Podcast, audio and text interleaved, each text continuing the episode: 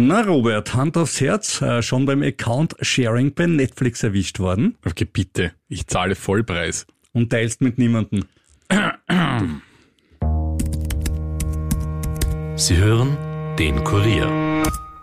The first rule in investment is don't lose. And the second rule in investment is don't forget the first rule. Ziemlich gut veranlagt. Der Finanzpodcast von Kurier und Krone Hit. Liebe Anlegerinnen, liebe Anleger, herzlich willkommen bei Ziemlich gut veranlagt, dem Anleger-Podcast aus Österreich. Bei mir im Studio wie immer der stellvertretende Leiter der Kurier Wirtschaftsredaktion Robert Kledorfer. Schon in freudiger Erwartung des Pink-Konzerts. Hallo, grüß euch. Natürlich.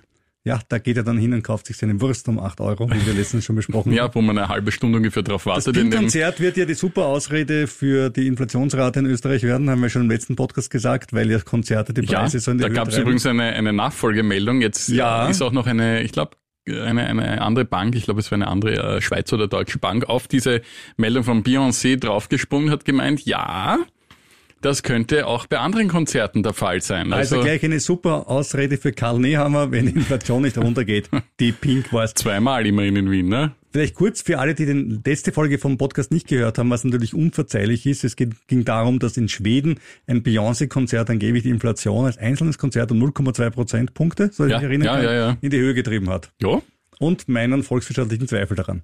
mein Name ist Rüdiger Landgraf und äh, das war ja ein verrücktes Wochenende. Also du warst ja, ja wir live, sind am. Samstag, Samstag vorm Fernseher gesessen, beziehungsweise Puls 24, tolle Übertragung übrigens. Mhm, früher als der ORF. Äh, ja, deutlich früher. Äh, das in den Krim bekommen es auch keine Gebühren.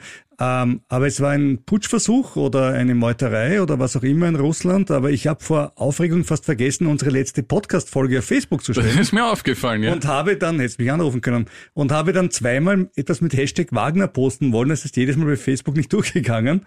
Beim dritten Mal habe ich dann ohne Wagner gemacht, da hat es dann geklappt. Komplett ist, wenn es Wagner heißt, zum Beispiel. Ja, das ist blöd, ne? Wie zum Beispiel der Geschäftsführer von Radio Energy. Hallo Xandi Wagner.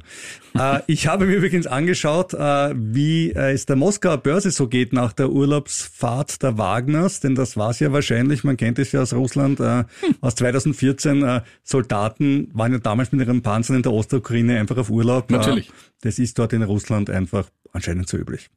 Neben der Moskauer Börse geht es auch um die Türkei. Erdogan macht ja ganz was Neues. Er hat Robert Kledorf aus Volkswirtschaftlichem Rat gefolgt Ja, endlich. und die Zinsen angehoben. Der Lire geht's aber trotzdem mies und warum das so ist, schauen wir uns an. Bitcoin am Jahreshoch plus 80 Prozent dieses Jahr im Euro. Warum und wie geht's weiter? Und meine Achterbahnaktie Absat ist natürlich dabei. Und eine Elektroautoaktie eines angeschlagenen Herstellers ist draufgegangen. Ich sehe die Hoffnung in den Augen, lieber Robert, aber es ist nicht Rivian. Sondern ein anderer, aber kommen wir dazu. Und äh, Rivian war aber letzte Woche eh ganz brav. Also Ja. da hat sich nicht viel, viel verschlimmert, sagen wir es mal so. Elon Musk ist natürlich auch dabei. Wie könnte es anders sein?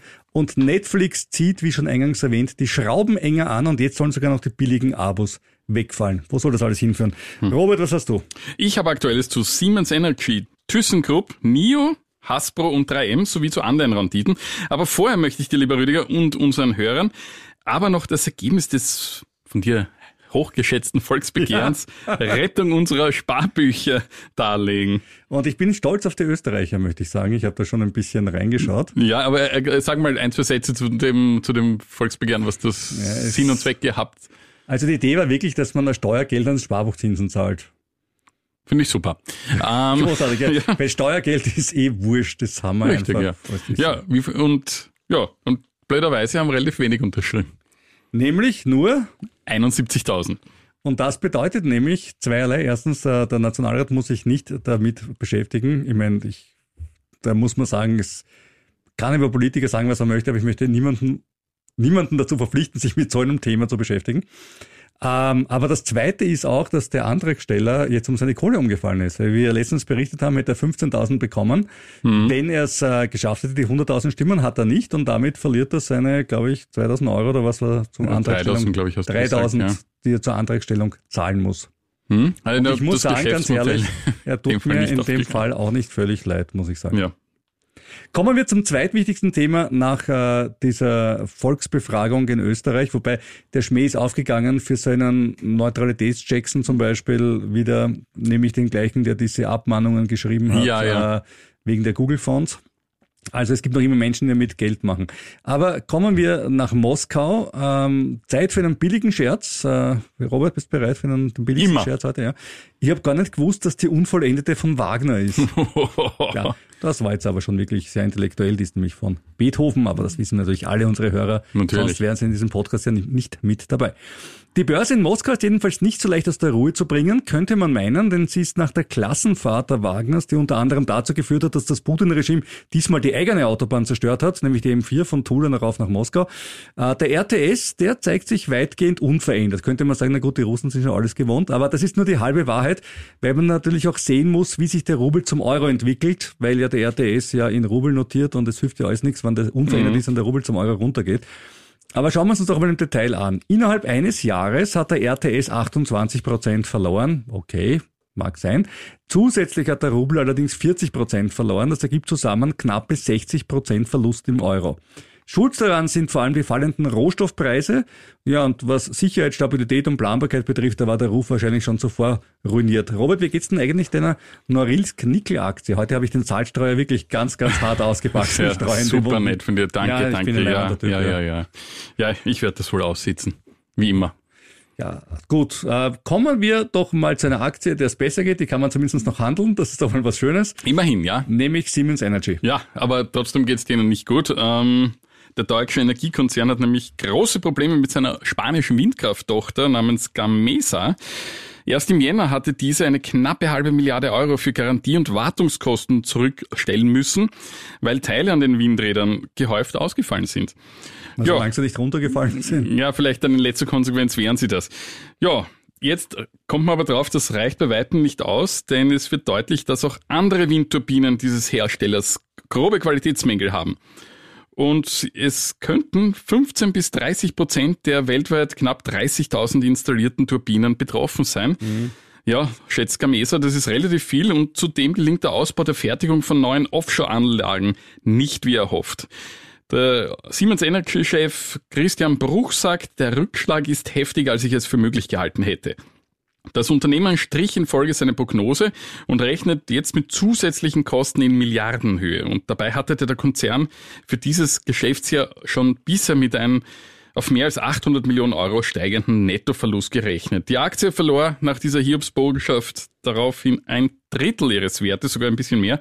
Und seit Jahresbeginn gerechnet ist sie sogar mit 15 Prozent im Minus. Gut, da zeigt eine Kopfrechnung, zumindest vorher ging es ja relativ gut. Ja, sie hatte auch einen Aufwind ja. in, in, im Aufwind. Frühjahr.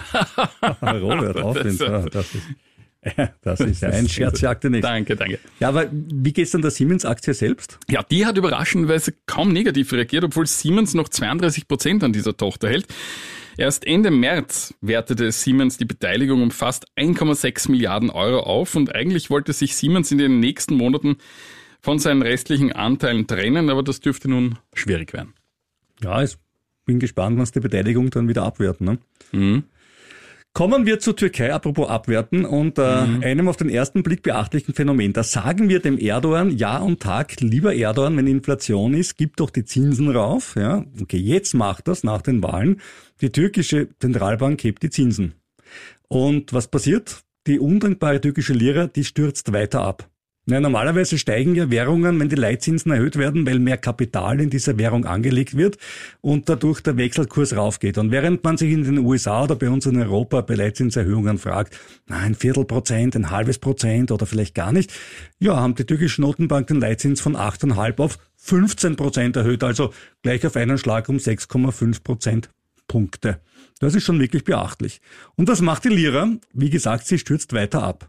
Beim zweiten Hinsehen ist es aber nicht wirklich eine Überraschung, denn die Inflation liegt selbst nach den Erdogan-Zahlen, den offiziellen, bei knapp 40 Prozent. Manche Institute sprechen von 100 Prozent. Also warum sollte ich mir jetzt eine 15 Prozent Anleihe kaufen, zum Beispiel, wenn ich davon ausgehen kann, dass ich morgen eine um 30 oder 40 Prozent bekomme? Denn äh, die hohe Inflation wird weitere Zinserhöhungsschritte durchaus äh, wahrscheinlich machen. Innerhalb eines Monats ist die Lira erneut um 25 Prozent gefallen zum Euro. Da ist der US-Dollar oder Euro unter dem Kopfkissen jedenfalls die deutlich bessere Anlage als äh, eine ja, 15-prozentig verzinste äh, türkische Lira-Anleihe. Und sicherer. Und sicherer obendrein, ja. Weil die zumindest die Euro und die Dollar kann ich nicht ausgeben und ob die türkische Zentralbank immer alles zurückzahlt, wollen Mhm. wir es hoffen, aber Mhm. wirklich wissen tut man es halt auch nicht. Gegengleich ist der Börsenindex in Istanbul im letzten Monat um 25 Prozent gestiegen, das heißt den Euro praktisch gleich geblieben und hier sieht man mal Aktien als Inflationsschutz. In der Türkei hat es funktioniert, allerdings für jemanden, der von außen investiert, natürlich voll komplett sinnlos und vor allem mit einem Risiko verbunden, das man nicht braucht. Also nichts für schwache Nerven derzeit am Bosporus. Ja, kommen wir jetzt zu ein paar Einzelaktien. Der chinesische Autobauer NIO hat sich frisches Kapital besorgt. Wie das Unternehmen mitteilte, hat ein Fonds, der sich zu Großteilen im Besitz der Regierung Abu Dhabis befindet, neue Aktien im Wert von fast 740 Millionen Dollar erworben. Das sind rund 7% der Anteile. Die Aktie verlor daraufhin rund 7%, klar. Es ist ja eine Kapitalerhöhung. Ja, aber immerhin, es war auch notwendig. Also es war ja nicht so, ja, dass die war das sehr Geld zum notwendig, Spaß- weil NIO baut derzeit seine Produktionslinien aus und kämpft zugleich mit sinkenden Margen, weil auch die Nachfrage sinkt. Das frische Geld soll auch in die Entwicklung neuer Modelle fließen und jetzt wird es interessant, man tritt mit dem neuen Eigentümer noch stärker in Konkurrenz zu Lucid, wo ein Investor aus Saudi-Arabien mit an Bord ist. Da kommen wir dann gleich zu Lucid, aber ähm, über Rivian vielleicht noch ein paar Worte an der Stelle. Nein, das kommt ja immer von dir und ja. Ich werde mir jetzt aber auch bald so eine Aktie Aktien. suchen, mit der ich dich dann ärgern werde. Du, hoffentlich, ich, ich wünsche dir ernsthaft, dass du ein paar davon hast. Das ist voll okay. ähm, wobei ja, in meinem Portfolio finde ich es genügend Leichen. Ich kann dir dann nachher gerne ein paar sagen. Ich erwähne es auch im Podcast immer wieder Ich mal. weiß. Also so ist es nicht. Äh, wenn mir Geld wurscht wäre, dann würde ich mir vielleicht so einen Lucid, von dem du gerade erzählt hast, kaufen. So einen Lucid Air. Einstiegsmodell um unvorstellbar günstige 109.000, die teuerste um 218.900, aber immerhin, da bekommt man dann schon die Metallic-Lackierung gratis dazu. Das ist schon nett. Hm, ja, wenn wir unsere Portfolios räumen, ginge sich so einer vielleicht, Ja, wenn wir beide zusammenlegen zusammenlegen, und den, aus. Bausparer, Ja. und den Bausparer auflösen und die Abfertigung kriegen, dann können wir uns gemeinsam einen Lucid Air kaufen. Ja. Ähm, wie schon öfters gesagt, Lucid Air baut zwar extrem coole Autos, habe ja letztens äh, vor einem Jahr am Lake Tahoe ja selber einen gesehen und das war sehr ehrfurchtsvoll für mich als Elektroauto-Fan, aber der Firma geht's nicht gerade super. Ne? Also bis jetzt, wir haben ja schon vor ein paar Wochen darüber berichtet, äh, rückläufige Produktionszahlen, auch die Bestellungen gehen nicht weiter rauf, weil das Pricing wirklich, sagen wir mal, relativ scharf ist. Ja? Also wenn man sich deutlich teurer als ein Tesla S-Plate positioniert, dann ist man deutlich mutig. Aber es kommt eben Geld jetzt da rein aus den Emiraten und aus Saudi-Arabien.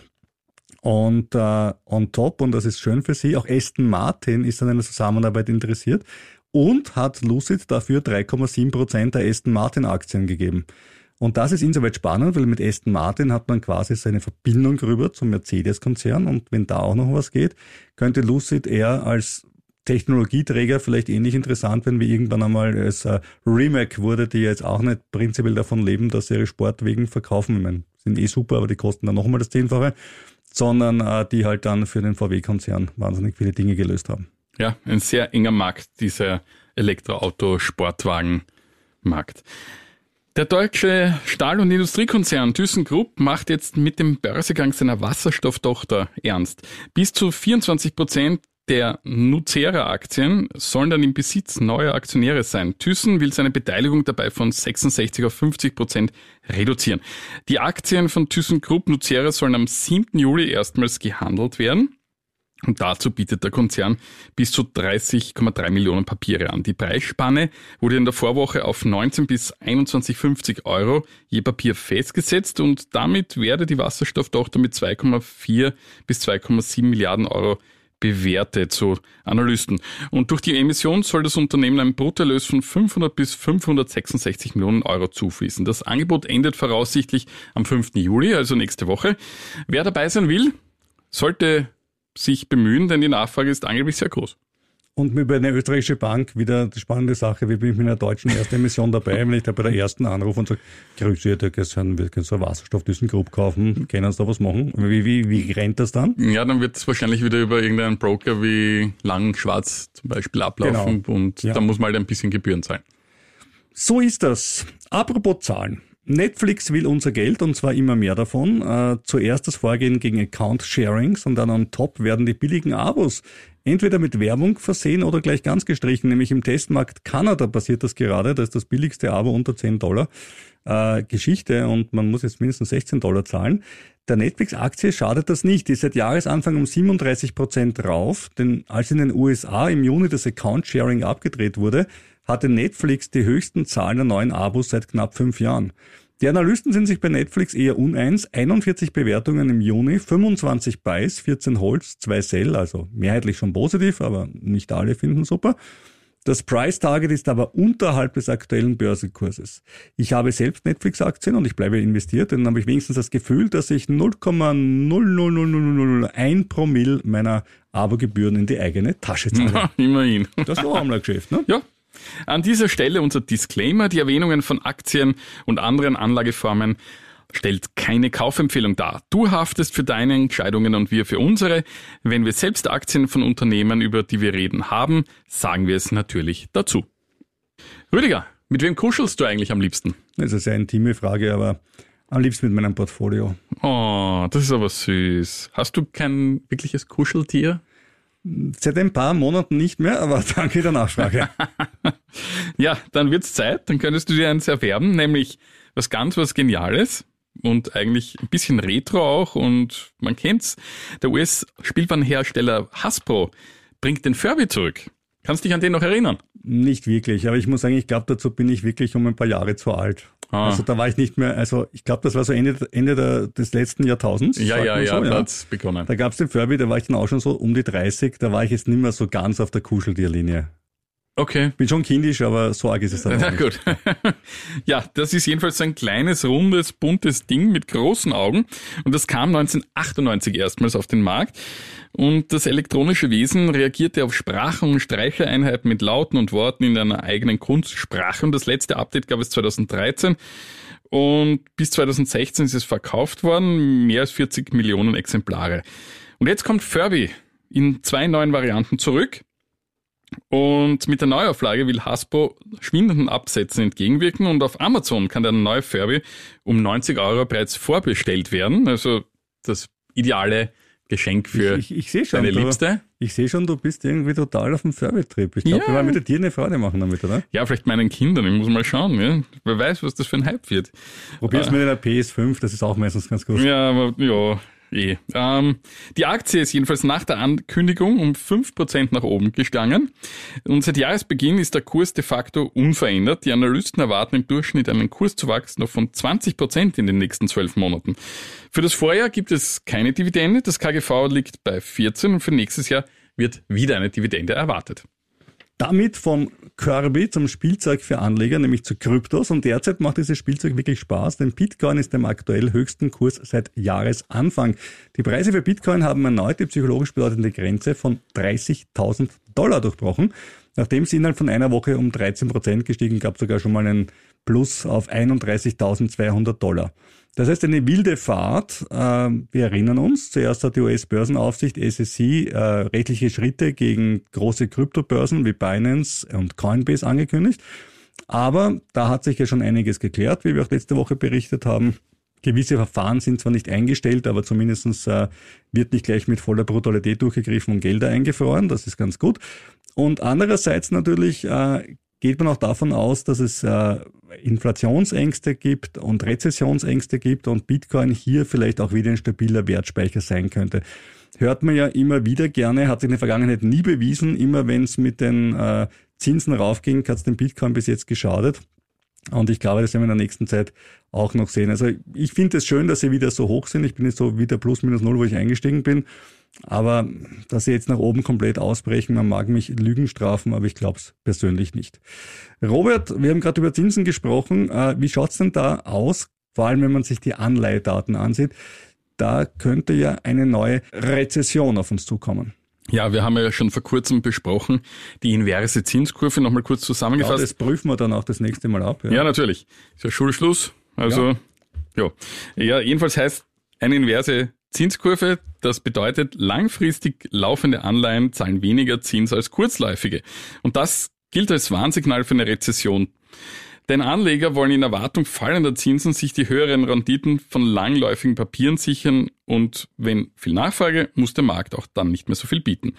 Wie auch immer, in Deutschland, in den USA ist das ja schon länger, jetzt auch in Deutschland ist die Zinskurve seit November invers und dieser Tage besonders. Mehr als 0,8 Prozentpunkte sind es, da die zweijährige Bundesanleihe eine Rendite von 3,1 Prozent aufweist, während die Rendite für die zehnjährige bei 2,3 Prozent notiert. Das ist ein krasser Unterschied. In Österreich gibt es auch einen Unterschied. Da steht es 2,99 zu 3,26, also sind es nur 0,3 Prozentpunkte. Und das ist ja auch belegt, die Rezessionsgefahr ist in Österreich ja weitaus geringer als in Deutschland, beziehungsweise ist Deutschland ja schon in einer technischen Rezession. Kommen wir zu einem echten Aktienklassiker. 3M bekannt vor allem durch Post-it. Ich habe gesehen, dass du diese Aktie hier im Podcast besprechen willst, aber habe mich gefragt, warum, warum bloß? Was reitet diesen Mann? 20 Prozent runter seit Jahresanfang im Euro. Ja. Äh, ist ja irgendwie. Äh, nein, nein, ich. Soll ich sie shorten oder was willst du mir mitteilen? Sehr witzig. Nein, ich habe da eine. Hast, hast du sie selber? Ja, deswegen. Dann sollte ich sie shorten. Alter. Alter. Ich, nein, ich, ich habe da eine, eine wirklich mal eine gute Nachricht. Uh, kleiner Spoiler, es wird sich nicht wirklich positiv auf den Kurs ausgewirkt, aber, aber immerhin. Aber es gibt trotzdem eine gute Nachricht zu dem Unternehmen, denn da gab es einen Rechtsstreit in den USA um verschmutztes Trinkwasser. Kann ich mir bei diesem Konzern eigentlich gar nicht vorstellen, aber. Bei einem Chemiekonzern in den USA, ja, verschmutztes Trinkwasser. Ja, ja. Undenkbar. Aber da haben sie sich jetzt geeinigt mit den Behörden auf eine Zahlung von bis zu 12,5 Milliarden Dollar.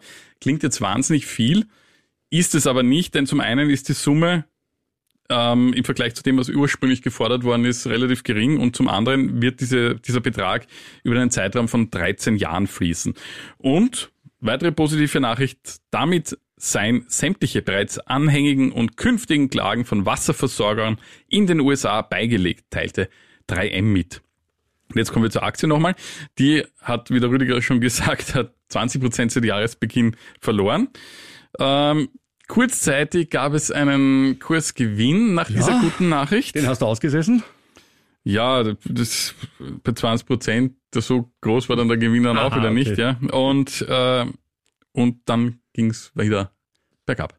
Aber das macht nichts. Ihr seht, auch in solchen Situationen muss man die Kontenance bewahren und so ist es halt einfach. Und langfristig ist es ein schöner zyklischer Wert eigentlich. Ja, ich, und normalerweise, die, die haben, mir da ja, ja aber die haben hausgemachte Probleme und ich habe da irgendwo eine Empfehlung dazu aufgeschnappt und habe mir gedacht, ja, klingt nicht schlecht. Aber die Empfehlung war leider Bullshit. Und da du die Aktie hast, darf ich dich fragen, wofür steht 3M? Das hast du mich schon mal gefragt und ich habe es wieder vergessen. Minnesota Mining and Manufacturing. Yep. Damit zum vierten M, zu Elon Musk. Und das war ja die Riesenunterhaltungsgeschichte letzte Woche. Elon Musk will in den Ring steigen äh, gegen niemanden geringeren als Mark Zuckerberg und zwar im Jiu-Jitsu. Äh, Zuckerberg hat ja gesagt, er hat das Jiu-Jitsu gelernt und außerdem will er ein Twitter-Konkurrenzprodukt machen und Musk war dann äh, ziemlich sauer. Und äh, für beide cool, sie kommen beide in die Schlagzeilen, warum denn nicht? Wobei man sagen muss, die Meta-Aktie dieses Jahr auch schon im Plus und auch Tesla schon im Plus, also von dem her verdienen sie auch beide positive Schlagzeilen auf der Börsenseite. Aber jetzt sind die Wettanbieter natürlich in Eile, Wettquoten für einen Käfigkampf zwischen Zuckerberg und Musk zu erstellen. Das ist ja spannend. Äh, Zuckerberg ist 39, Musk ist 51. Und jetzt kommt eine Wette, die wird dir gefallen, Robert, mit der du nur gewinnen kannst. Na, endlich. Und das geht so. DraftKings ist eine der bekannteren Sportwettenplattformen aus den USA, hat Zuckerberg als Favoriten mit minus 160. Das bedeutet, man müsste 160 auf ihn setzen, um 100 Dollar zu gewinnen. Musk wurde mit plus 140 gelistet. Das bedeutet, dass eine Wette von 100 Dollar einen Gewinn von 140 Dollar bringen würde. Mit dem Argument, Zuckerberg ist zwölf Jahre jünger, äh, kann eine Meile weit laufen, 100 Klimmzüge, 200 Liegestützen und 300 Kniebeugen. Alles während er eine 9 Kilogramm schwere Gewichtsweste getragen hat. Also der dürfte wirklich relativ fit sein. Ja, und nicht nur den ganzen Tag vor Facebook hocken anscheinend. Aber jetzt kommt's. Es gibt äh, Boveda, eine andere Online-Sportwettenplattform, und die sagt, Musk ist der Favorit mit minus 150. Das heißt, man müsste 150 auf ihn setzen, um 100 zu gewinnen. Und Zuckerberg ist der Außenseiter hier mit plus 110. Was bedeutet, und jetzt kommt das Tolle, wenn man bei Boveda 100 Dollar auf Zuckerberg setzt, und bei DraftKings 100 Dollar auf Musk bekommt man bei einem Sieg von Zuckerberg 10 Dollar Nettogewinn und bei einem Sieg von Musk 40 Dollar Nettogewinn. Das heißt, bei eingesetzten 200 Dollar zwischen 5% und 20% Gewinn ohne Risiko. Das ist doch schön. Und so kann man mal wirklich schön mit den Meta- und Tesla-CEOs Geld verdienen, ohne sich ihre eigenen Aktien kaufen zu müssen. Ja, du hast es schon gemacht, hast du schon gesetzt. Ja, ich weiß nicht, ob ich als Österreicher das darf. Mhm. Ich glaube, ob ich im amerikanisches Glücksspiel, Österreicher. Hm. Mal schauen, ja. Mal schauen, ob es bei BW noch so Quoten gibt oder so, bei anderen Anbietern. Man weiß es nicht. Zum Schluss unsere persönliche Schlägerei, Upstart gegen Rivian. Im Kleinen, äh, die Woche, Robert, geht an mich. Äh, Rivian minus 15 Prozent, Upstart minus 1,5. Aber ich muss fairerweise sagen, mir hat der gestrige Tag wirklich den A gerettet, weil da sind sie um 12 Prozent drauf. Okay. Eine Hochschaubahn vom Feinsten. Das war's für dieses Mal, für diese Woche. Nächste Woche werden wir nicht reicher oder weiser. Nächste Woche werden wir krimineller. Hui. Ja, wir haben uns nämlich gedacht, wir geben euch ein paar Wirtschaftskrimis mit in den Sommerurlaub und schauen uns dabei ein paar spektakuläre Wirtschaftsverbrechen und Betrugsfälle der letzten Jahre an, weil es muss aber nicht immer gleich Mord sein. Also checkt es aus auf kurier.at, kronehit.at, abonniert diesen Podcast und schickt uns eine E-Mail an. Uh, ziemlich gut veranlagt, at kurier.at. Ja, Robert, das sollst du auch mal machen, ne? Das ist ein bisschen aus der Übung, ja? ja. Äh, auf Facebook sind wir auch vertreten und ziemlich gut veranlagt. Ähm, da poste ich dann immer wieder was, wenn mich Meta das lässt. Und in einer Woche hören wir uns wieder. Ich freue mich schon drauf.